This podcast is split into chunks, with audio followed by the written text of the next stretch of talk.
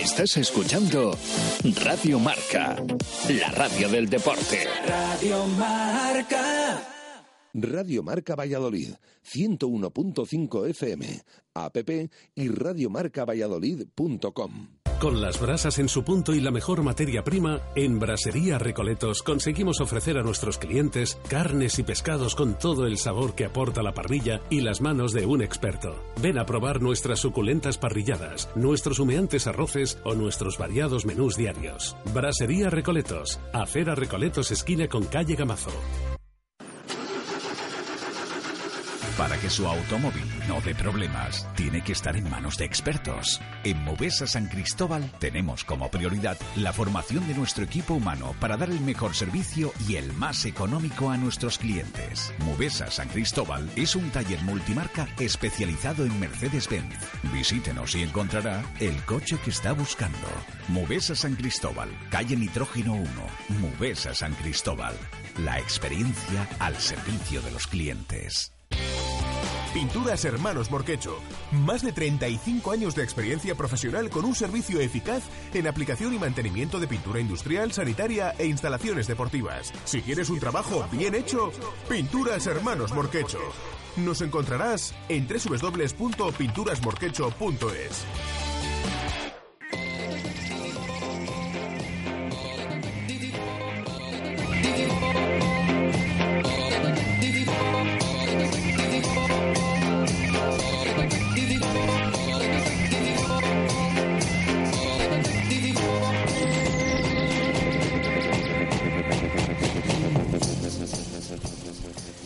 Siete y un minuto de la tarde, ¿qué tal señores? Bienvenidos un martes más a la tertulia desde el Hotel La Vega en la Avenida Salamanca, kilómetro 131. Vamos a hablar mucho, por supuesto, como siempre, del Real Valladolid. Ese Pucela que parece que si sí, que si no, que está ahí en tierra de nadie, a 5 del playoff, a 7 del descenso, que también se van acercando los equipos de abajo, a pesar de ello, todavía está más cerca del playoff. Y como digo, vamos a ver si somos optimistas, si no, en esta tertulia desde el Hotel La Vega, donde estamos tan bien como siempre, donde nos tratan fantásticamente bien. Eh, saludo ya a nuestros eh, tertulianos. Bueno, como dijimos la semana anterior, ya lo han podido escuchar ustedes eh, durante diversos programas en directo Marca Valladolid. También contándonos diferentes informaciones. Va a estar con nosotros en estos meses Víctor Garrido. ¿Qué tal? Buenas tardes. Buenas tardes, Jesús. Y por supuesto también tenemos además otros tres tertulianos más, como suele ser aquí habitual en el Hotel La Vega, para completar esas cuatro estrellas que decimos que tiene el Hotel La Vega, pues eh, por supuesto también para debatir del Real Valladolid. Antonio Rivero, ¿qué tal? Buenas tardes. Muy buenas tardes. Eh, Javi Ramos, que hacía tiempo que no nos acompañaba, ¿qué tal? Buenas tardes. ¿Qué tal, Jesús? Buenas tardes. Cuando viniste estaba el Pucela, no sé si mejor, peor, porque ha dado muchos bandazos, pero a ver si a partir de ahora vuelve a tirar para arriba. Tenía mejor pinta cuando Sí. la última vez que vine, que fue ayer por antes de Navidad, pero bueno, vamos a ver si en estos últimos 10 partidos recuperamos las buenas sensaciones. Y también saludamos a Sergio Cerrato. ¿Qué tal? Buenas tardes. Buenas tardes. Pues con todos ellos vamos a debatir sobre el Pucela, esa situación que tiene el equipo, pero como siempre, para empezar, ¿cómo os dejó el cuerpo ese empate el otro día en la Romareda? Hay que analizar muchas situaciones, muchos jugadores en particular, ese gol encajado también por el Real Valladolid, esos cambios en la alineación, pero ¿cómo visteis esos 90 minutos? ¿Qué os pareció el Real Valladolid, Antonio? Bueno, yo voy a decir que a mí me dejó triste el partido.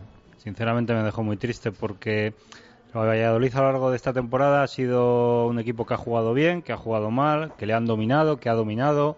Es decir, ha pasado por todas las facetas de- del juego que puede haber en el fútbol. Pero yo el otro día lo que vi fue conformismo.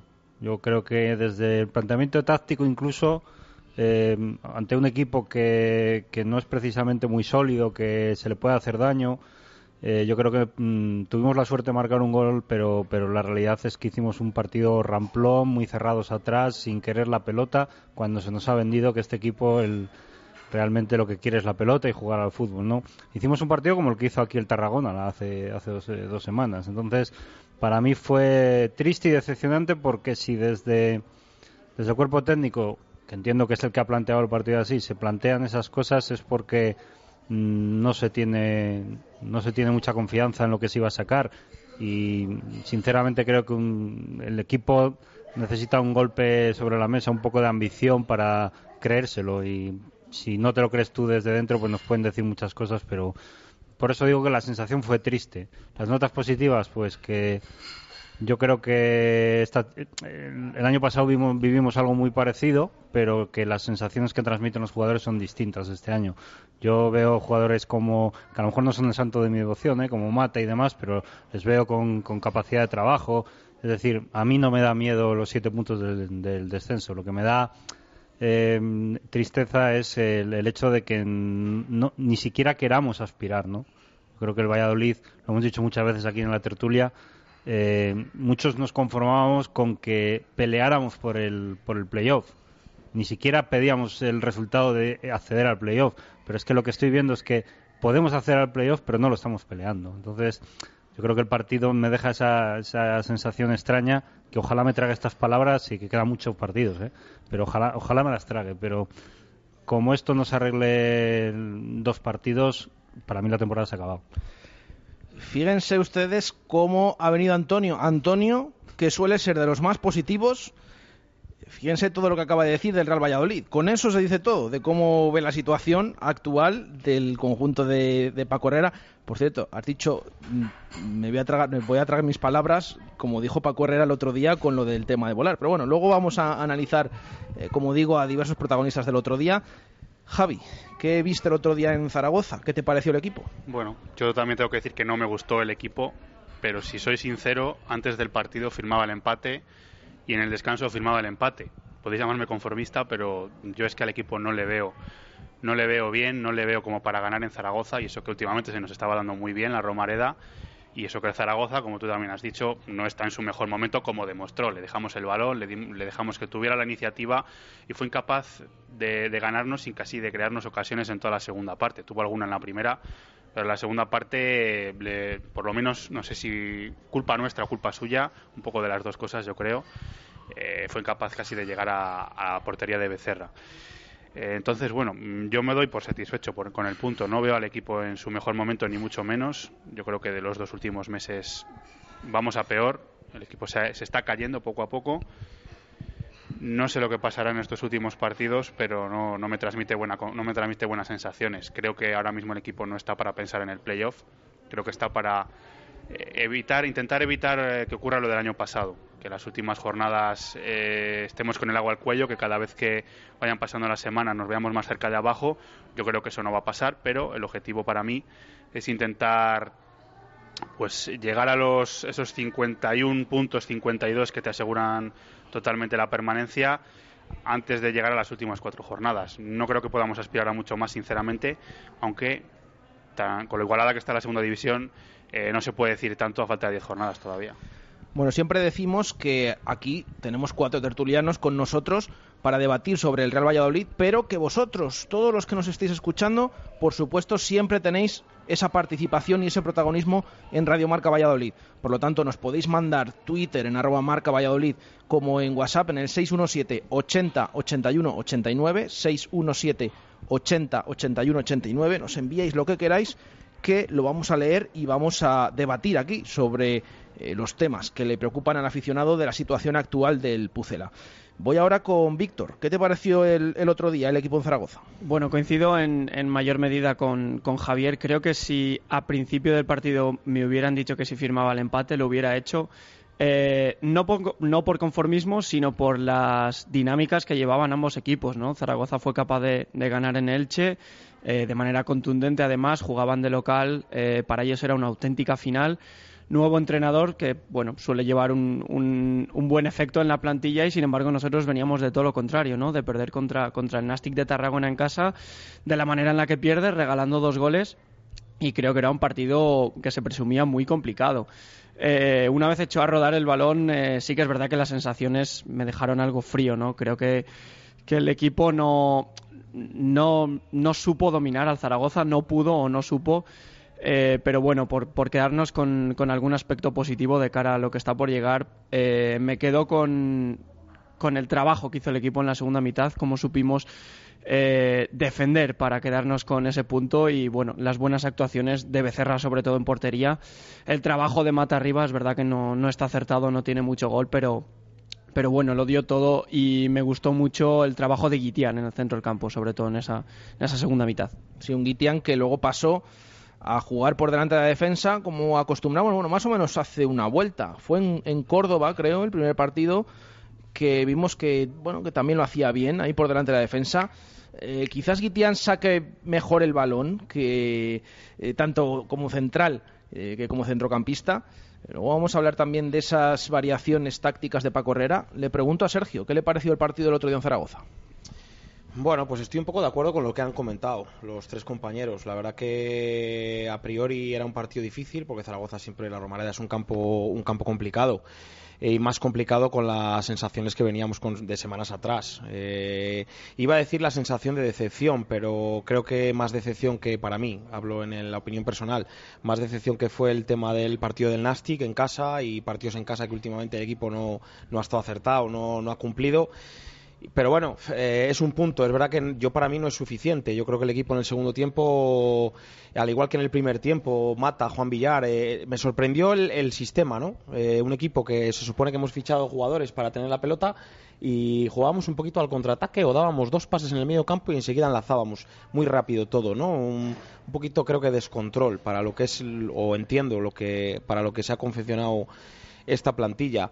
Entonces, bueno, es un punto, es insuficiente. Yo creo que el playoff se pone cada vez más lejos. Yo no quiero ser pesimista, pero es verdad que cada vez quedan menos jornadas. Nunca puedes descartar un giro rotundo de los acontecimientos, pero estoy de acuerdo con lo que comentan los compañeros. Las sensaciones no son buenas y yo ya empiezo a dudar, ya dudaba semanas atrás, sobre todo con los partidos que el equipo ha hecho en casa, y dudo seriamente de que este equipo esté en playoff. Hace muchas tertulias, bueno, hace unas cuantas tertulias comentábamos, yo dije aquí que que al equipo lo veía o, quinto metido en playoff fuerte o décimo y ahora mismo tengo que decir que, veo al equipo en más, más en el décimo puesto que en el, que en el quinto. Ojalá los acontecimientos cambien, pero me molestó bastante eh, la actitud del segundo, no sé si es actitud del segundo tiempo, ¿no? Vi un conformismo, un Valladolid que, que con 42 puntos tiene que sumar 3. El Zaragoza es verdad que tuvo mucho dominio en el partido, es verdad pero bueno, yo creo que en el primer tiempo el Valladolid tuvo ocasiones. Hay gente que, habla muy mal del, juego del equipo. No fue un partido bueno, no nos vamos a engañar. Pero yo creo que el equipo, salvo me, sentó fatal el error, el error garrafal que, nos cuesta goles y además los errores graves nos penalizan, pero contundentemente. Yo creo que el equipo, en el, si no es por el error, oye, si, si se, da el, se da de cara la cosa y nos podíamos haber ido 0-2 y a lo mejor la cosa había cambiado pero vamos, te quiero, decir, no, no, no tengo las sensaciones buenas ni, ni para el playoff a día de hoy. Yo es que el otro día mm, creo que precisamente el ritmo que le imprime el Real Zaragoza desde el principio es lo que mete al Real Valladolid en el partido. Eh, acostumbrados a, ver, como por ejemplo, encuentros como el de Huesca, que dices, bueno, está correcto el Pucena en la primera parte, pero tampoco hace nada más, ¿no? A lo mejor el rival no te aprieta pasan los minutos. Y cuando ya en la segunda se lanzan al ataque el conjunto rival ya quieres, ni, te da tiempo, no quieres, es que ni te da tiempo a, reaccionar o siempre pasa lo mismo de los últimos minutos que no acabamos en la portería contraria. Entonces yo creo que ese ritmo del otro día del, Zaragoza, que jugaba en casa con nuevo entrenador, que llevaba nada, una semana, además de la casa, quería agradar a la afición y eso es lo que le metió al Real Valladolid y una vez que se salvó de recibir esos goles al principio, porque es verdad que nada más salir ya tuvo esa parada Isaac Becerra y luego salvó unas cuantas más, pero hubo varias ocasiones del Zaragoza. Eh, el equipo, el Pucela, como que se asentó un poquito en el campo y sí que llegó arriba con Jaime Mata, también vamos a, hablar de él posteriormente, y creo esa jugada y ese 0-1. Mm, el nuevo error defensivo que comentábamos. Claro, luego esa segunda mitad de la que habláis, mm, habláis de conformismo de hecho, luego, en, sala de prensa, se pregunta al entrenador, se pregunta a los jugadores si el punto es bueno. Y la mayoría dice que sí, que el punto sí que es bueno. Ya hemos escuchado ahora las opiniones de los tertulianos. Eh, Sergio nos ha dicho que para él el punto no es bueno, que este Real Valladolid tenía que aspirar a los tres. Javi, Víctor, han comentado que ellos lo habrían firmado antes de, comenzar el partido. Antonio, tú, mm, ¿el punto del otro día realmente estás de acuerdo con las declaraciones de los jugadores? ¿Es bueno o no es bueno? ¿Sabes a lo que me suena a mí esto? A equipo de primera vuelta que pierde tres partidos y que dice vamos a no perder, vamos a amarrar, vamos a estar aseaditos y vamos a intentar sacar algo. Y a partir de ahí vamos creciendo como equipo. Eso me vale en una primera vuelta. Pero a diez jornadas del final, sabiendo que te puedes meter otra vez en la pomada, hay que ser más ambicioso. Y si puedo estar de acuerdo en casi todo lo que estás diciendo, y al final el, el primero que no quiere eh, que el Valladolid eh, de esa imagen eh, soy yo, pero lo que no lo que no comprendo, porque es que no lo comprendo, es cómo tú puedes salir a un partido con, se supone, jugones como Alex López, Mitchell, Jordán, y al final termines jugando al pelotazo largo a un incombustible mata que se pegó con todos hay que decir las cosas como son. Pero, pero si sacas un medio campo de gente que se supone que sabe tocarle y que quiere, no entiendo ese planteamiento. No lo entiendo. De hecho, bueno, eh, lo decían los jugadores, por eso a lo mejor para ser positivos. Mira, nos escribe un oyente, es Pedro Batuecas, que dice, el Real Valladolid salió a no perder. El no perder era lo primordial para coger un poco de moral. Seguimos con los mismos errores atrás que nos penalizan demasiado. Pero lo primero es arreglar el problema de, la línea defensiva. Y eso fue lo que buscó Paco Herrera, es lo que nos dice este oyente. Eh, repito, después de escuchar a los jugadores, mm, es verdad, Mm, a lo mejor puede tener razón lo que dice Pedro, que a lo mejor en esta situación el equipo intenta hacerse un poco más fuerte. Eh, y lo hemos eh, visto. Quiere llegar al playoff, se lo preguntamos ayer a Jaime Mata. Eh, y muchos de esos puntos deben, deberían pasar por el estadio José Zorrilla, cosa que últimamente se está consiguiendo más puntos fuera que en casa. Recordemos, en los últimos cuatro encuentros en casa no se ha ganado ninguno, dos empates, dos derrotas. Claro, si no ganas en casa, luego a lo mejor ese punto de Zaragoza, pues sí te sabe mejor. Pero yo repito, y lo he dicho estos días también, a mí no me parece mal punto. Es verdad que este equipo tiene que aspirar a llegar arriba, pero eh, no sé, es que el problema está en casa, el problema lo tenemos en casa. Es verdad, no has ganado en casa, deberías ir a Romareda, pero eh, el otro día contra el Nasti de Tarragona el equipo se lanzó luego al ataque intentando eh, remontar el partido y resulta que lo que recibió fue el segundo. Eh, en estos campos yo creo que también hay que ponerse muchas veces el mono de trabajo que debe aprender el equipo también intentar rascar. No sé si eso es ser conformista o no, pero es que vamos a ver, yo es lo que estamos, creo que los estaremos de acuerdo todos los que estamos aquí.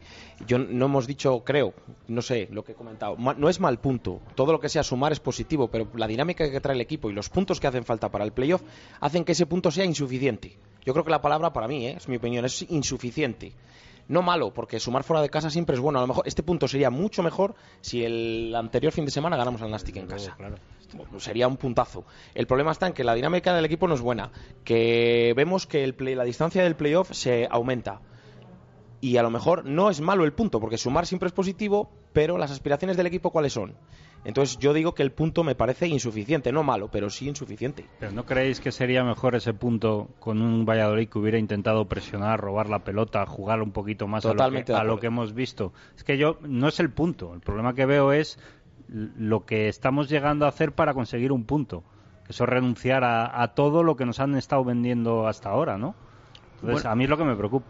Yo creo que al principio eh, no es que el Valladolid haya renunciado a llevar la iniciativa, sino que lo comentaba antes Jesús, creo que el empuje local, la inercia que trae al Zaragoza, al final te obliga a empezar varios metros más atrás y, a no dejarte meter en el partido. Y aún así, eh, creo que tuvimos ocasiones para, para si no hubiera ocurrido aquel fallo puntual, porque eh, claro, si tenemos en cuenta las dos últimas jornadas, de no haber sido por fallos puntuales de infantiles, cuando estamos hablando de un equipo profesional en segunda división, eh, ahora mismo el Real Valladolid tendría cinco puntos más. Bueno, ya sé que esto no es del todo cierto, pero serían cinco puntos más, con lo cual estarías dentro del playoff. Eh, yo creo que también hay que tener un poco en cuenta eso, que, los últimos malos resultados vienen precedidos de, detalles que no deberían ocurrir en un campo de fútbol de, segunda división, en, en un equipo de esta entidad.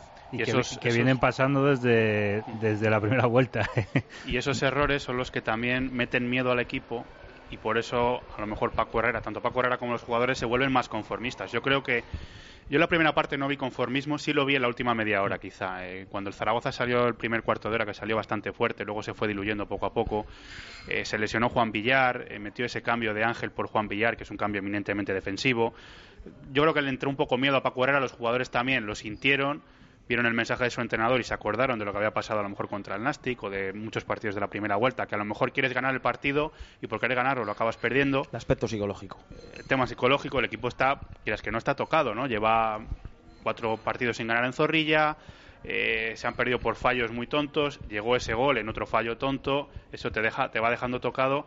Y yo creo que eso al final poco a poco fue arrastrando al equipo, fue arrastrando a Paco Herrera el primero y motivó que, bueno pues que quisiéramos amarrar el punto y dijéramos eh, más vale un puntito fuera rompemos no, no racha negativa porque bueno solo llevábamos un partido perdido pero bueno sumar fuera siempre es importante y ese punto va a ser yo creo que bueno si ganamos al Córdoba esta semana.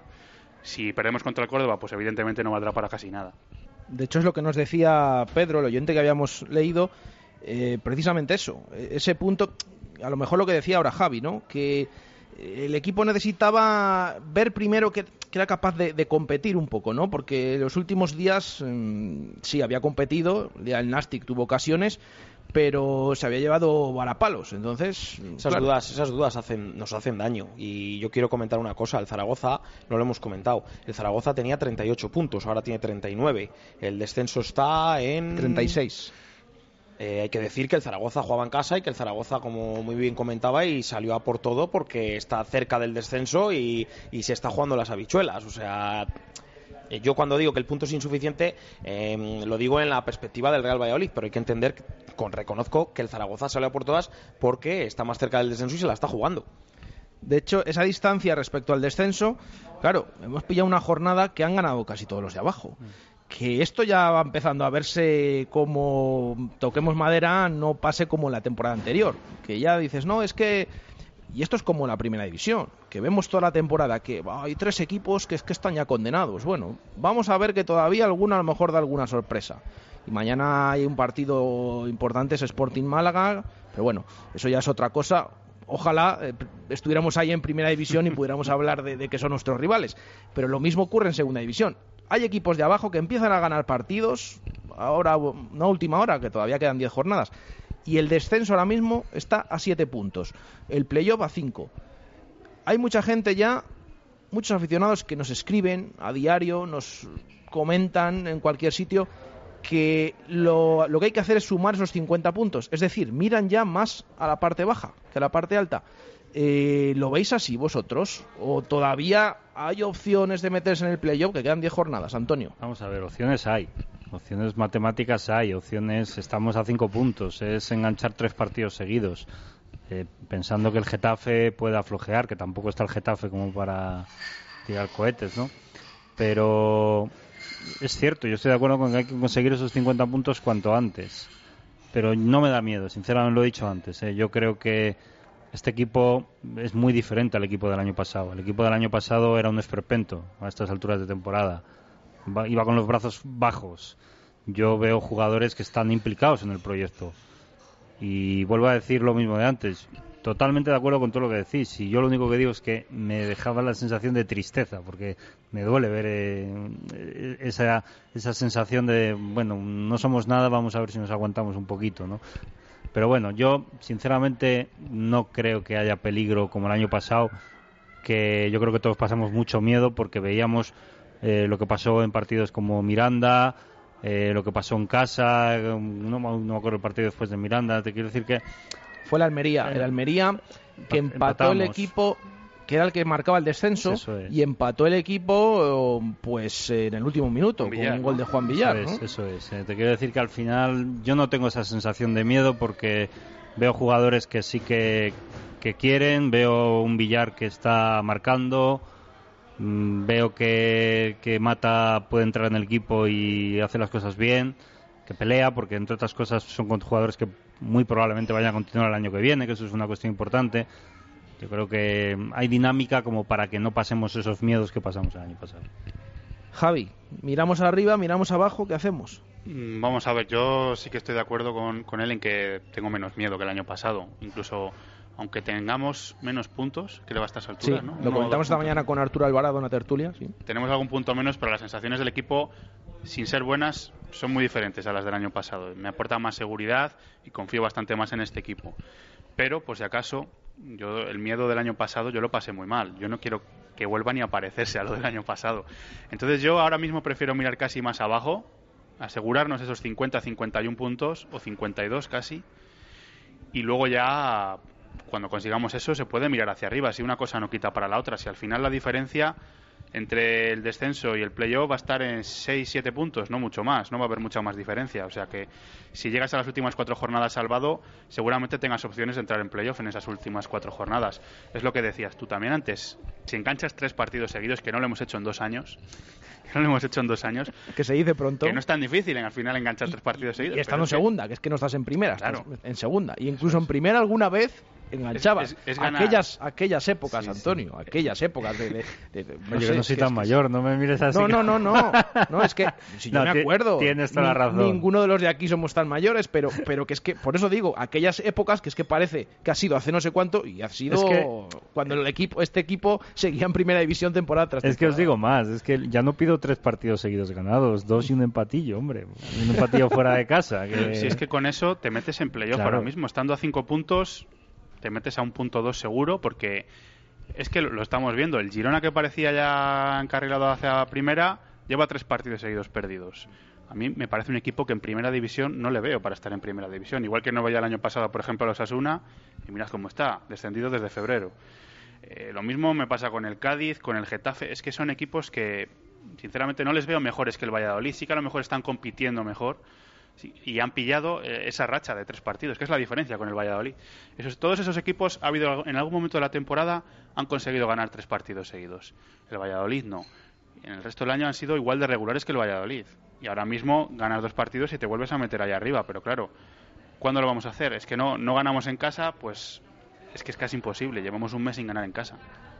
Víctor, ¿qué hacemos? Eh, ¿Miramos, seguimos apurando opciones de arriba o, bueno, tú lo has visto estos días, todas las opiniones que estamos recibiendo, la mayoría negativas, diciendo que el equipo lo que tiene que hacer es salvarse y pensar ya en la temporada siguiente. ¿Tiramos la toalla ya o qué? Mucho pesimismo veo últimamente, pero no, creo que desde luego no es momento para tirar la toalla. Sin embargo, sí que creo que el partido este domingo va a ser un punto de inflexión. Yo creo que si ganamos al Córdoba tenemos licencia para soñar y, creo que deberíamos soñar porque porque repito un poco lo que he dicho antes, sí que es verdad que las sensaciones en Zaragoza no son buenas del todo, pero creo que si no fuera por esos detalles, esos errores, desajustes, como los llamó Paco Herrera, de los últimos dos encuentros, la situación ahora sería muy diferente. Eh, pero también te digo, de no ganar al Córdoba en casa, de firmar un, un empate o, incluso terminar perdiendo, creo que ya deberíamos decir adiós al playoff y poner la mirada abajo. Y también me gustaría comentar que Veo muy implicado últimamente a Juan Villar, ha anotado los últimos cuatro goles del equipo, pero no me parece suficiente. O sea, creo que como no se sume otro hombre arriba para aportar también goles y ser decisivo en este último tramo, creo que, vamos a sufrir y que no va a ser posible. A mí es que me hace mucha gracia el tema este de todas estas opiniones que estamos recibiendo. Eh, gente que mira más abajo y dice que el playoff, vale, son por las sensaciones, pero tú ahora mismo ves la tabla y esto se dice estando más cerca del playoff que del descenso. Claro, eh, luego el domingo no se gana, y ya, ya lo dijimos, ya lo se sabía que este equipo. Pero es que ahora mismo a mí me extraña mucho que es que parece que queremos ya tirar la toalla cuando estás más cerca. Eh, A lo mejor puedes decir, bueno, es que está muy lejos, pero no, es que estás diciendo que hay el del descenso. Bueno, pues el descenso está a más distancia que el playoff. Con O sea, más si no- equipos, si hay no más equipos, si no esa vemos es el la clave, playoff, es que- ¿por qué vemos el descenso? Es que, vale, sí, por la imagen del equipo, pero que, que me refiero, que es que estamos más cerca del playoff y parece que es que ya, ¿no? Ay, ay, ay, que viene, que vienen los de atrás, que vienen los de atrás. No sé, es lo que... El miedo de la temporada pasada. Me, me da la risa porque, porque hablando lo que estamos comentando, ¿no? Eh, llevamos tanto, con el año pasado ya, se hace, se hace repetitivo, ¿no? Esto de eh, nos enganchamos o nos vamos... Lo que pasa que hemos comentado el año pasado, lo decía Javi, es verdad que no puedes mm, compararlo No, de momento, porque es que ya sabemos que de acuerdo yo siempre digo que hay tiempo para todo, para meterte arriba y para meterte abajo, pero ¿por qué no también para meterte arriba? Sí, claro pero, que sí. pero la temporada pasada sí es verdad que estábamos en estas eh, jornadas a ver si gana y nos enganchamos. Realmente esa temporada sí que hemos estado enganchados. Este equipo Sí. estuvo lo repetimos aquí siempre mucho en las tertulias, eh, perdió esos cinco partidos consecutivos en la primera vuelta, el último de ellos contra el Levante, que un gol de Iván Salvador en el tiempo de descuento no valía y sí valía a la vez, porque no valía para el resultado, porque pasábamos del 3-1 al 3-2, pero sí valía para que el equipo con ese gol no entrara en descenso. Esta temporada no hemos estado en esas últimas posiciones nunca, y sí en el playoff, porque dos meses después el equipo se metió entre los seis primeros, incluso acabó la primera vuelta quinto clasificado. Esa es la diferencia. A lo mejor ha habido muchos bandazos, sí, pero eh, es la temporada pasada es que ni Olimbo los seis primeros puestos ni queriendo. Ese es el, el, tema de, lo que comentamos. Entonces, claro, em, yo hasta qué punto sí se te puede parecer, pero es verdad que, la temporada pasada al final teníamos más puntos y acabamos haciendo las cuentas la penúltima jornada que nos estaban entrando ya los sudores eh, jugando en, el campo del Elche. Y lo pasamos muy mal, tiene razón Javi, lo que dice, que es que sufrimos, sufrimos de verdad porque veíamos que esto si yo lo hemos comentado aquí. Y teniendo la última jornada contra el Mallorca. Eh, si esa temporada, lo hemos hablado aquí, si esa temporada dura cuatro partidos más, yo no sé. O sea, hombre, yo creo que las sensaciones de este año son, son diferentes. Yo creo que el equipo tiene más credibilidad, tiene más fiabilidad, pero eh, la gente nos entran las dudas porque nos entran las dudas porque realmente ves que las sensaciones del equipo son, son regulares. No no yo echo de menos al Valladolid el día que jugó aquí el Sevilla Atlético. Echo de menos partidos que ha tenido el dominio en el medio campo que hemos movido el balón en el medio campo bien que hemos abierto a banda hemos llegado eh, yo eso lo echo de menos es que cuánto tiempo llevamos yo llevo al Valladolid viéndole mes mes y medio puede ser dos meses no sé eh, corregidme si me equivoco que me falta, me falta ese juego, esa, esa, esa alegría de Michel, de Jordán, de que sí que aportan, pero no les veo en el nivel. Al señor Alex López, bueno, llevo viéndole, llevo sin verle todo partidos mejor, partidos peor. No, no quiero, a ver, no quiero unificar solamente las críticas en un, en un jugador. Pero lo que, lo que iba a comentar, el fútbol es incierto. O sea, el año pasado también, o sea, los que somos aficionados realmente al Valladolid, siempre pensamos, tenemos la ilusión esa de que quedan 10 partidos. Nos podemos enganchar pero tenemos también la experiencia de otros años y piensas, y si no nos enganchamos, esa es la preocupación y ese es el, cierto pesimismo que puede crear, ¿no? Y si no nos enganchamos, ¿qué? Otro año igual. Esa es la decepción que tenemos, que no es que no nos lo, no lo pensemos, que sí, que lo pensamos. Yo creo que el fútbol es incierto. Diez partidos son muchos. Puede pasar de todo. Pero es verdad que lo que comentáis, las sensaciones del equipo no son buenas. Eh, yo, sinceramente, no quiero ser pesimista, pero un equipo que no gana partidos en casa ni para ascender ni para el playoff. Ojalá me equivoque, quedan 10 partidos, ojalá cambie todo. Yo, vamos, soy el primero junto con vosotros, ojalá cambie todo. 10 partidos que son 6 en casa y 4 fuera, ¿no? Que son 30 puntos. Que, ya estamos con las, con las cuentas, que es que las cuentas de la lechera, que, es que, nunca salen luego. Es que siempre hay que ganar, luego nunca salen. Estoy de acuerdo con lo que comenta Víctor. Es verdad que el domingo, si se hace un buen partido con el Córdoba, un Córdoba que cuidado, se está jugando lo que se está jugando. Y bueno, ha enganchado ahí un par de partidos que puntúa, bueno. Ahí es cuando... Mm, ahora digo lo contrario, lo anterior, se está jugando lo que se está jugando, casi como en el caso del Zaragoza el otro día, sí. y que está a un punto del descenso y que si te gana se te pone a puntos. Claro. Es decir, claro, estoy de acuerdo con, muchos equipos de por medio, como dice Javi. Estoy de acuerdo con Víctor lo que comenta, es importantísimo, ya ya creo que más por el hecho de los tres puntos que fíjate si ya son importantes, por el hecho de, de cambiar la dinámica en casa es fundamental. Que el equipo gane me da igual, 1-0. O sea, que haga un buen par, como si ya realmente llega un punto en que dices, mira, si hace un mal partido y metemos un gol, pues tendremos las dudas existenciales del juego, pero macho, tres puntos o tres puntos te, acercan al objetivo, al supuesto objetivo. Bueno, son las 7.33 minutos de la tarde. Vamos a hacer un pequeño parón. Tenemos que hablar de muchos nombres. Jaime Mata, Juan Villar, ese planteamiento el otro día de Paco Herrera, pero lo vamos a hacer todo a la vuelta de Publi. Radio Marca Valladolid, 101.5 FM, app y radiomarcavalladolid.com. Mundo Industria, con más de 20 años de experiencia. Aportamos a nuestros clientes productos de primera línea en suministros industriales y de ferretería para profesionales o particulares. Somos especialistas en soportación, fijación y perforación. Venga a Mundo Industria y le daremos asesoramiento técnico y soluciones profesionales. Mundo Industria, en calle Aluminio 20, en el polígono de San Cristóbal, en www.mundoindustria.com o en el teléfono 983 20 50 88. Mundo Industria, tu suministro de confianza. Si ya te has recorrido toda la ciudad buscando profesionales y no has dado con ellos. Eso es porque no has venido a Segopi. En Segopi somos fabricantes. Pintura, herramienta, maquinaria, carrocería, todo lo que te puedas imaginar. Te asesoramos personalmente en tus tiendas Segopi o en segopi.es. Segopi, unidos por el deporte. El nuevo Kia Sportage no solo te sorprende por su diseño, también por toda la tecnología que lleva. Sistema de asistencia de frenada de emergencia, portón automático inteligente, detector de ángulo muerto. Ven a conocer el nuevo Kia Sportage y llévatelo desde 17.400 euros. Financiado con Santander Consumer FCS hasta el 30 de abril. Consulta condiciones en kia.com. Kia, calidad con 7 años de garantía. Valladolid Motor, Avenida de Burgos 31, Valladolid. Bueno chicos, ¿qué os ha parecido? ¿Mañana volvemos? Por supuesto, se juega muy bien y las pistas están perfectas. Y se juega por menos de lo que pensaba. Ya te digo, y como habéis perdido, os pagáis una ronda en la terracita del bar. Club Raqueta Valladolid, mucho más de lo que imaginas por mucho menos de lo que piensas. Infórmate en www.clubraqueta.es o en el 983 63 2005.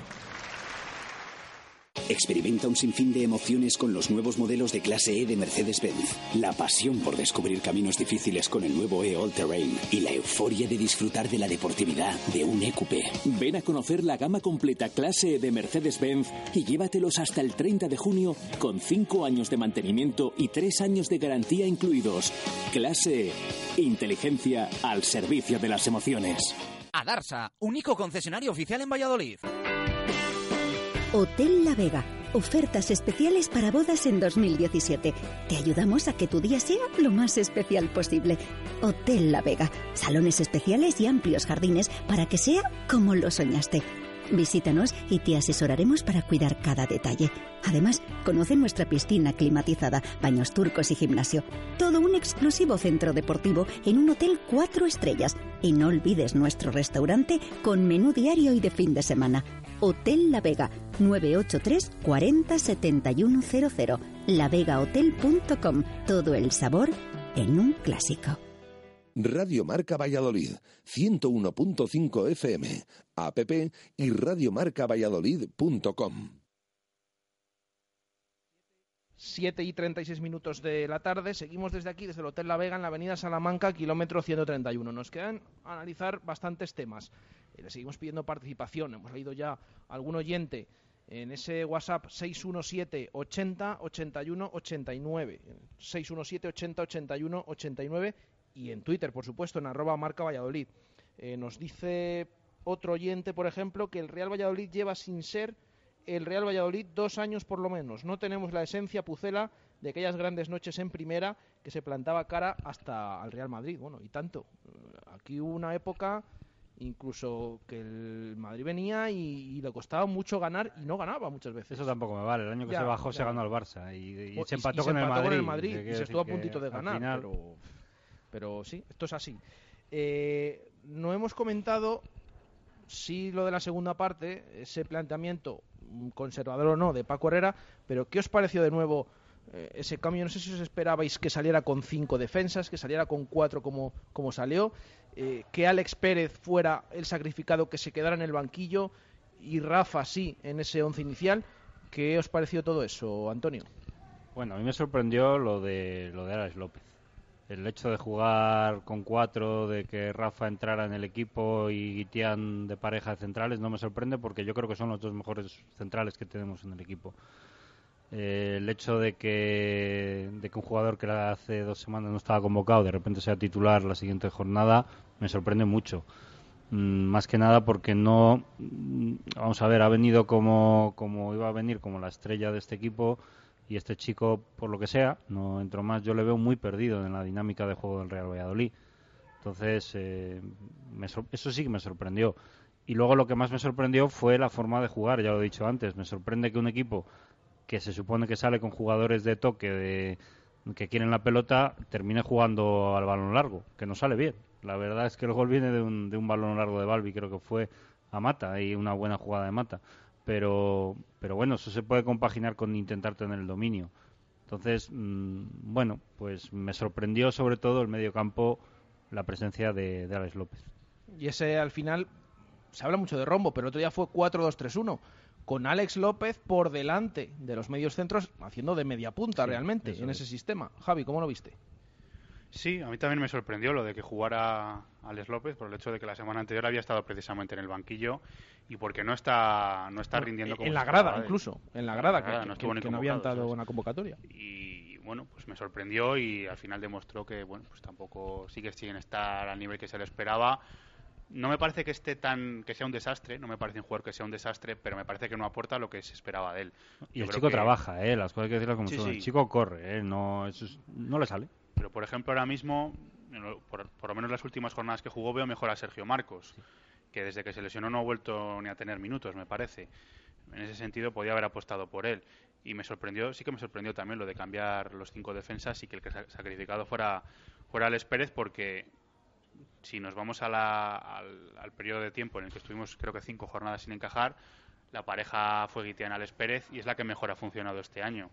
A mí Alex Pérez me ha sorprendido y me, me está gustando. No, no sé por qué le sacó el otro día. A lo mejor los últimos partidos no ha estado tan bien como, como había estado en la primera vuelta, pero tampoco es que Rafa esté mucho mejor. De hecho, tuvo, tuvo el, el fallo del gol, que bueno, lo podía haber tenido él igual que otro. No, no quiero señalar tampoco a Rafa, que es, es, un, es un central que siempre que juega cumple, pero sí que me sorprendió también que, que no jugara Alex, que, no Alex Pérez y que jugara Alex López eh, en, el centro del campo y no, por ejemplo, Sergio Marcos o, u otro. eh, de- en el caso de haber elegido ese, ese cambio de sistema. Lo que pasa que es verdad que había muchas eh, voces ya diciendo Alex Pérez no está al nivel de los otros partidos, a lo mejor le venía bien pasar al banquillo, pero claro, pasa al banquillo y ahora escuchamos esta semana lo contrario. Es que quitó Alex Pérez, al final eh, siempre queremos... eh, eh, Yo no voy a decir aquí, pero yo creo que hay un jugador que no está al nivel a lo largo de toda la temporada y sigue jugando, titular además. Y aquí me he puesto la gorra de espinilla y me estoy... Me parece, me parece increíble lo de Moyano. Directamente lo digo. Me parece increíble. Sinceramente lo digo. Dilo, dilo, ¿no? No, no, es así. Me parece increíble que marquen los partidos que ha jugado. A mí me parece el día del Levante no se le puede acusar de nada, porque nos meten cuatro, pues porque nos lo meten, pero no por Markel. Me parece que llegó arriba, que centró bien con las dos piernas. Me parece que es rápido, que es fuerte, que se anticipa. Yo lo de Moyano, no sé, no lo entiendo. Sinceramente no lo entiendo. Prefiero al Esper de lateral casi, sinceramente. Esto es broma, ¿no? Pero Yo creo que Markel, como mínimo, aporta lo, lo mismo en defensa que Moyano y aparta muchísimo más en ataque. Es que Moyano, además, tiene unos fallos increíbles en, eh, de concentración, de, de pases fáciles que falla, incluso saques de banda. Si, yo el otro día estuve analizándolo, casi todos los saques de banda de Moyano van al contrario. Acaban forzando un contraataque o, o por lo menos dando el balón al contrario. Eso en un lateral Víctor, ¿cómo viste el otro día esos cambios? Alex López de media punta, Alex Pérez al banquillo, Rafa se queda en el 11, tema Moyano. Eh, lo de Alex Pérez, eh, creo que llevaba tiempo pidiéndolo a gritos, ¿no? Lo has comentado tú, lo que decían también las voces, es, algo extendido. Creo que las últimas jornadas no ha estado bien. Eh, de hecho, en el partido contra el Nastic, para mí fue de lo peor atrás. eh, y bueno, al final se confirmó su cambio. Me parecería muy ventajista criticar ahora a Rafa por el error, porque creo que, bueno, el, día de- del Nastic de Tarragona estuvo más o menos bien. Eh, respecto a Alex López, eh, no solo me chirría su presencia en el 11, sino también su posición. Creo que el hecho de que el gallego jugase de media punta eh, sacrificó a uno de, para mí, de los mejores jugadores de la plantilla, que es Mitchell, jugando ahí en línea de tres cuartos, que me parece que es de lo mejorcito que tenemos, un jugador con, soluciones en, en ese tramo final para, para al final dar ese último pase, asistir o anotar, o incluso Juan Jordán, que ha estado muy bien a lo largo de la temporada, creo que tiene un buen golpeo de balón también y bueno, pues son dos jugadores eh, muy peligrosos que, te pueden dar ese plus arriba, ¿no? Para conseguir un gol. Respecto a lo de Moyano, eh, estoy completamente de acuerdo con, con lo que ha dicho mi compañero Antonio. Creo que ya va siendo hora de darle una oportunidad a Markel. Es verdad que ahora quizá la situación no es la idónea para, para que un chaval joven salga a disputarse las habichuelas eh, ahora, ¿no? Que entramos en, en- en ese sprint final y solo te vale ganar, los partidos pueden, pueden ser a cara de perro con mucha tensión, pero, pero yo creo que el nivel de Moyano a lo largo de la temporada no ha sido bueno, pero sobre todo el último mes eh, es para hacérselo mirar y para, para buscar alguna solución, desde luego. De hecho, es que es que es un clamor, yo creo, ahora. Mm, Que, que por qué no juega Markel. Porque claro, en verano, y lo decíamos nosotros, que estuvimos allí en esa pretemporada en Melgaso, veíamos día a día. Markel está súper verde, lo decíamos, está súper verde. Estaba Paco Herrera muy encima de él, continuamente. Pero claro, eh, estamos ya en la jornada 33, va a ser la del el próximo domingo. Y además es que lo que dice Antonio, cuando ha salido en Copa, incluso el día del Levante, que te meten cuatro, el chico da la cara. Entonces, eh, esto es algo extendido, extendidísimo. Mm, es lo único que no... em, siempre se dice que Paco Herrera o intenta agradar, incluso se ha dicho que muchas veces hace los cambios que quiere la gente. En este caso, sigue apostando por Javi Moyano y además, más fácil que había sido el día, el día del Levante, vale, vienes de un 0-4, pero en ese partido se cumplió, eh, cumplió ciclo de amarillas, mm, que poder contar con el, con el chaval, que vale, en pretemporada estaba verde, pero ahora ya lo hemos visto y ya lleva mucho tiempo en el, en el Real Valladolid. Sergio. A ver, hablando del tema de los cambios, estoy de acuerdo con. Bueno, yo creo que el tema de Moyano lo he comentado aquí, Antonio, con vosotros no he coincidido, con Javi, con Víctor, pero con Antonio he coincidido y creo que, que Markel, eh, para mí, lo he dicho muchas semanas, para mí tenía que ser el lateral derecho titular. Creo que ha Por lo demostrado. menos verlo. Te quiero decir que Creo- por lo menos creo- verlo. no, no sé, no sé, me, me, mm, me ¿Qué, choca qué- un qué poco. le puede que- faltar a Markel? Que, que- es que incluso se, es que se queda fuera de las convocatorias. Que, que precisamente eso, que, que no diga, bueno, que te vas a quedar fuera. Bueno, no pasa nada. Y, y se queda, no sé, muchos, muchas veces en los entrenamientos, eh, Paco Herrera le dice, están, están en los rondos, a lo mejor peca de, inocencia, mm, quizás en alguna ocasión, están en los rondos y, y- algunas veces se, se la hacen ahí a Markel, ¿eh? Y, Paco Herrera tiene que ir a decirle, Markel, no seas una madre, no seas una madre que, que la has tocado claramente, la toca tu compañero, el que le toca ahora ponerse en medio, no, sigas tú aquí, no seas una madre. A lo mejor es lo que le falta, no sé, y por eso no le ve, pero es lo que decimos, que es que ya lleva varias jornadas y luego, desde luego, eso lo podemos ver en el día a día, pero luego salen los partidos con un descaro, Hombre, un descaro hombre, que, es, que, es que hace, vamos a ver, el- vamos a ver, yo, vamos, el concepto que tengo del fútbol a un lateral, ¿qué se le pide a un lateral? Que defienda. El chaval, como dice Javi, bueno, pues eh, está, está al nivel de Moyano, digamos, defendiendo. Yo, para mí, algo mejor incluso, porque, bueno, el tema de Moyano ya sabéis lo que opino. Y en ataque, yo creo que en ataque es lo que comentáis. O sea, en ataque, o sea, el día Levante se le ha visto eh, llegar, eh, subir por banda, hacer dos bicicletas, colgar un centro, o dos. O sea, no le pido más al chaval. Pero, pero bueno, me choca, que es lo que iba a decir, que, que Paco Herrera, no sé si tiene que ver con su carácter conservadurista, el tener a un defensa, Moyano, que para él es el titular, porque digamos que ataca menos y defiende más. Lo de defiende más o que defiende mejor, creo que lo voy a poner entre comillas. A mí de los cambios del otro día, me gusta el cambio de Leao, creo que tenía una tarjeta, hizo una entrada que se podía ido a la calle. Me gusta que entre Guitián en esa posición porque creo que lo borda. Yo para mí, en esa posición, está por delante de Leao, hoy por hoy. Salió al espere de central, ese cambio creo que acierta. Yo creo que Guitián es uno de los ejemplos que hemos visto que, que nos empezó al principio de la temporada diciendo, bueno, este chico parece ese partido también de, del Huesca que le marcó mucho, ese error, ese penalti que hace ahí, que, que es el 1-2, que él lo tiene grabado, siempre, siempre nos lo dice, lo tiene en la mente todavía ese penalti, pero después de eso es un chaval que ha crecido tanto en cualquier posición, tanto de central como por delante de la defensa, que Además, es que se yo adapta creo que ahora es indiscutible. Se- adapta perfectamente porque eh, si, le- si juega de central eh, tiene anticipación, va bien por alto, sabe sacar la pelota, pero es que si juega de mediocampista defensivo, o sea, yo el otro día el otro día jugó a la perfección, o sea, hizo a la perfección lo que tiene que hacer un jugador en esa posición, mantener la pelota, jugarla, amagar, girarse, eh, sacar el balón jugado. Yo creo que vamos, lo hizo, lo hizo para mí fue el mejor del partido junto a Mata. Entonces, eh, yo es- ese cambio lo entiendo. El de Ángel por Juan Villar, es verdad que tuvimos la desgracia de que Juan Villar se lesiona. Sacas a Ángel, eh, bueno, puede ser comprensible el cambio o no. Ángel, que a lo mejor quizás entre por banda. eh, eh, lo que no entiendo es la entrada de Drassi. Yo, yo para mí, el otro día. Sobre eh, todo porque es que no mí- aporta nada yo- luego, ¿no? Nunca el, el Sergio. Mira, Mira, que se le- luego dicen es que no dio oportunidades. Bueno, Recuerdo dos jugadas. oportunidades. no recuerdo dos jugadas y me cabré porque fue el, el- el central este de Zaragoza, José Enrique, en un balón dividido, fue con todo. Le pegó dos empujones en dos jugadas que casi lo tira. Eh, eh, chico, vete con un poco de actitud. O sea, ¿qué ha salido aquí? Yo para mí el cambio es de Tomás. Yo saco a de Tomás, me podrán criticar o no, pero que se pegue con quien sea y, y ya está. Mira, nos escribe Raquel que dice ¿qué más tiene que hacer Markel para ser titular? O mejor, ¿cuánta cancha va a tener Moyano? A lo de Alex López a mí me molestó con respecto a sus compañeros. Hay jugadores que están mejor que él y llevan chupando banquillo mucho tiempo. Ejemplo, Sergio Marcos, como nos decía Javi, o Raúl de Tomás en otra formación. Eh, bueno, nos quedan 11 minutos para llegar al final. Tenemos que votar, pero antes, eh, claro, para el encuentro del domingo, estamos hablando de los delanteros. Eh, se ha dicho mucho de Juan Villar y desde el otro día es el pichichi del equipo. Se comenta mucho esos 15 goles la temporada pasada. Si repitiera, bueno, ya lleva 9. Eh, también esa actuación de Jaime Mata, al que vimos de los mejores. Yo creo que ahora va a se va a llevar bastantes puntos también en esas eh, votaciones. Está el caso de Raúl de Tomás. Está el tema de José, que el otro día por una faringitis se quedó fuera. Eh, ¿A quién debe jugar arriba el, el, próximo domingo ante, ante el Córdoba? Antonio.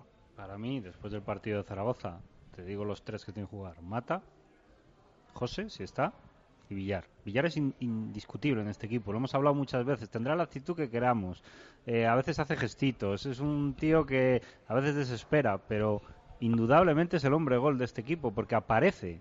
Es lo que dijo el otro día Paco Herrera, que tiene total razón, que es que puede estar bien o puede estar mal, tiene hasta cuando está mal tiene ocasiones. Tiene ocasiones siempre. Lo que pasa es que la frustración de la gente con él es porque es un jugador que esperas mucho de él porque tiene gol. Y cuando no lo hace, a veces la crítica que puede ser constructiva y educada se convierte en una crítica un poco fea. Y está el tema del contrato, que también hace mucho, ¿no? Yo creo que sí, por supuesto. Y yo te digo una cosa, en invierno, cuando salieron los rumores del Leganés, hasta entonces Juan Villar había pasado muy desapercibido y desde entonces es cuando se puso las pilas. Salía una lesión también. ¿eh? También es verdad, también es verdad, que le marcó mucho.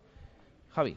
A mí el caso de Juan Villar, salvando evidentemente las distancias, me recuerda a Cristiano Ronaldo en el Madrid. Lo he pensado, totalmente. es un jugador que en el juego no aporta prácticamente nada, incluso a veces estorba, pero que luego es el, el que mete los goles. Fíjate, Cristiano Ronaldo este año, yo que veo mucho al Madrid, es que no hace nada, o sea, no aporta absolutamente nada, pero ¿cuántos goles lleva? Es el máximo goleador. Pues Juan Villar, salvando evidentemente las distancias, le está pasando un poco lo mismo en Valladolid. A veces parece que tiene una actitud que no está en el partido, que se hace gestitos a la grada, que tal, que cual, pero al final nueve goles en la segunda vuelta lleva prácticamente casi todos los ha metido en la segunda vuelta, seis o siete. Sí, sí, marcó en Tarragona en la primera, recuerdo, y no sé si otro más por ahí, pero. Y los cuatro o cinco últimos goles del Valladolid han sido de él. Es que lleva nueve ya, ¿eh? Han sido, es verdad que han sido dos o tres de penalti, eso también hay que decirlo, pero. Hay que meterlos. Hay que marcarlos. hay que marcarlos, evidentemente. Y primero nos lo tienen que pitar, ¿eh? que, no, que no es tan difícil. que, ya, que, ya que, últimamente estamos teniendo meridianamente de suerte con, con los árbitros. Víctor, ¿con quién jugarías arriba el domingo? Coincido con los compañeros en primer lugar, creo que Juan Villar es absolutamente indiscutible. Creo que eh, la prueba está en los últimos cuatro goles del equipo. Si no fuera por esos puntos que nos ha dado en Santo Domingo y en la, Romadera, en la Romadera, Romareda, dos canchas bastante complicadas, estaríamos ahora en un lío muy gordo. Eh, yo jugaría con Mata por el, por el carácter que ha demostrado. Además, eh, creo que es un jugador que entra, entra muy bien, cae muy bien a banda y, junto con José, que sería mi, tercer jugador en la parcela ofensiva, creo que se pueden combinar muy bien los tres, ¿no? Con esa movilidad. Eh, lo que sí pondría, digamos, un poco como condicionante es que Mitchell juegue, juegue por detrás de ellos tres. Creo que es absolutamente indiscutible que, que sea el mediapunta, que sea el, jugador decisivo en esa línea de tres cuartos. Fíjate, hemos hecho aquí una mini encuesta de esos delanteros.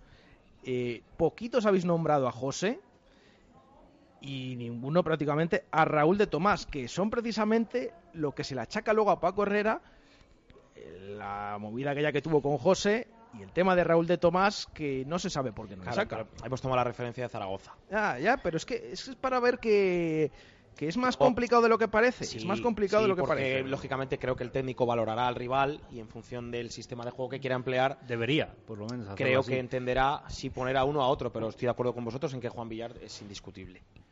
Se le que hay cosas que son un poco injustas, porque, porque, por ejemplo, para mí el otro día, eh, aquí en casa contra el Nastic, Ángel hace un partidazo. Uh -huh. Y de repente no juega en el equipo. Lo dijo. Eh, Paco Herrera por lo del tema de los cinco defensas. De acuerdo, este, que, en eso estoy de acuerdo. Que le ve más con cuatro, vale, las pues, espaldas, pues, eh, tiene problema pues ahí. Recordemos con... lo que hemos dicho muchas veces. Ángel empezó de extremo, de extremo y además en la banda contraria. Entonces, eh, tiene que ir aprendiendo poco a poco, pero ya claro, ya estamos en la jornada 33, ¿eh? que, es lo que hemos dicho.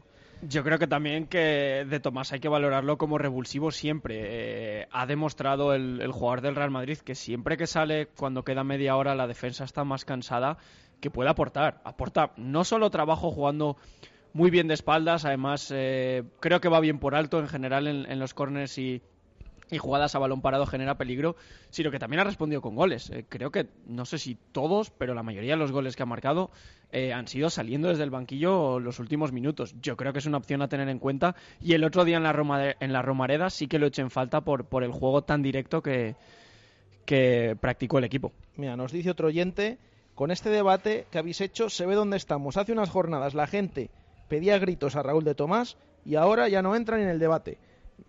lo que hemos comentado ahora, pero es verdad. Y, luego también estoy de acuerdo con Víctor. Muchas veces miramos al banquillo y dices, que, ¿a quién sacamos? Si es que no tenemos revulsivo. Bueno, vamos a ver. Vamos a ver el domingo, por cierto, ante su ex equipo, el Córdoba, la temporada pasada, que no hablaban allí muy bien de Raúl de Tomás. Y mira, aquí hablamos bien, aunque no juegue, porque no está teniendo minutos. Son las 7.54, nos quedan 6 minutos y, por supuesto, como siempre, antes de terminar, tenemos que votar con 3-2-1 a los mejores el otro día. A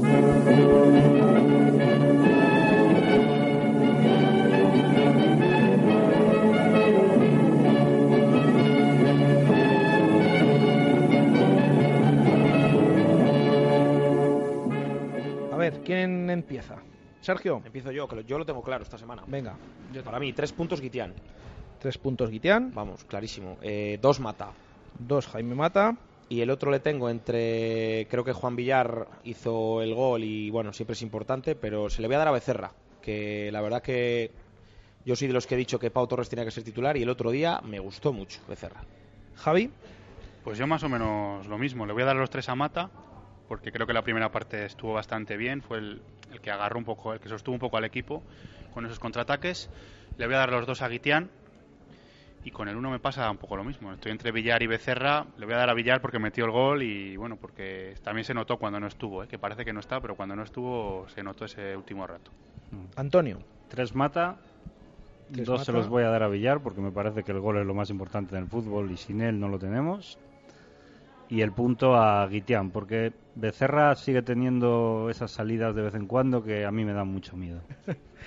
Eh, Víctor. Coincido plenamente con Sergio. Creo que Guitián fue el mejor jugador de largo, sobre todo en la segunda parte. Además, independiente de, si juega de central o en el centro del campo. Además, también demostró mucho carácter. No sé si influido por el ambiente o, y su pasado maño, pero bueno, para mí fue el mejor. Dos puntos para Mata, porque creo que puede aportar mucho a este equipo en este tramo final. Y el último punto para Becerra, porque hizo dos paradas de mucho mérito, sobre todo una falta de cinco minutos a disparo de, de Dubedía, creo recordar que, bueno, al final valió ese punto que conseguimos en la Romareda.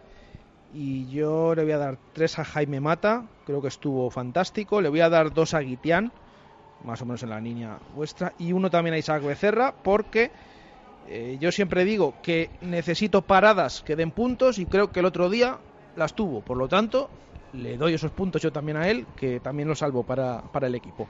Nos quedan tres minutos para llegar al final. Eh, rápidamente, eh, tema Córdoba. ¿Cómo veis el partido del domingo? Hemos comentado un poquito. ganar o ganar, Víctor ganar o ganar es una auténtica final. Creo que va a ser un punto de inflexión para lo que queda de temporada.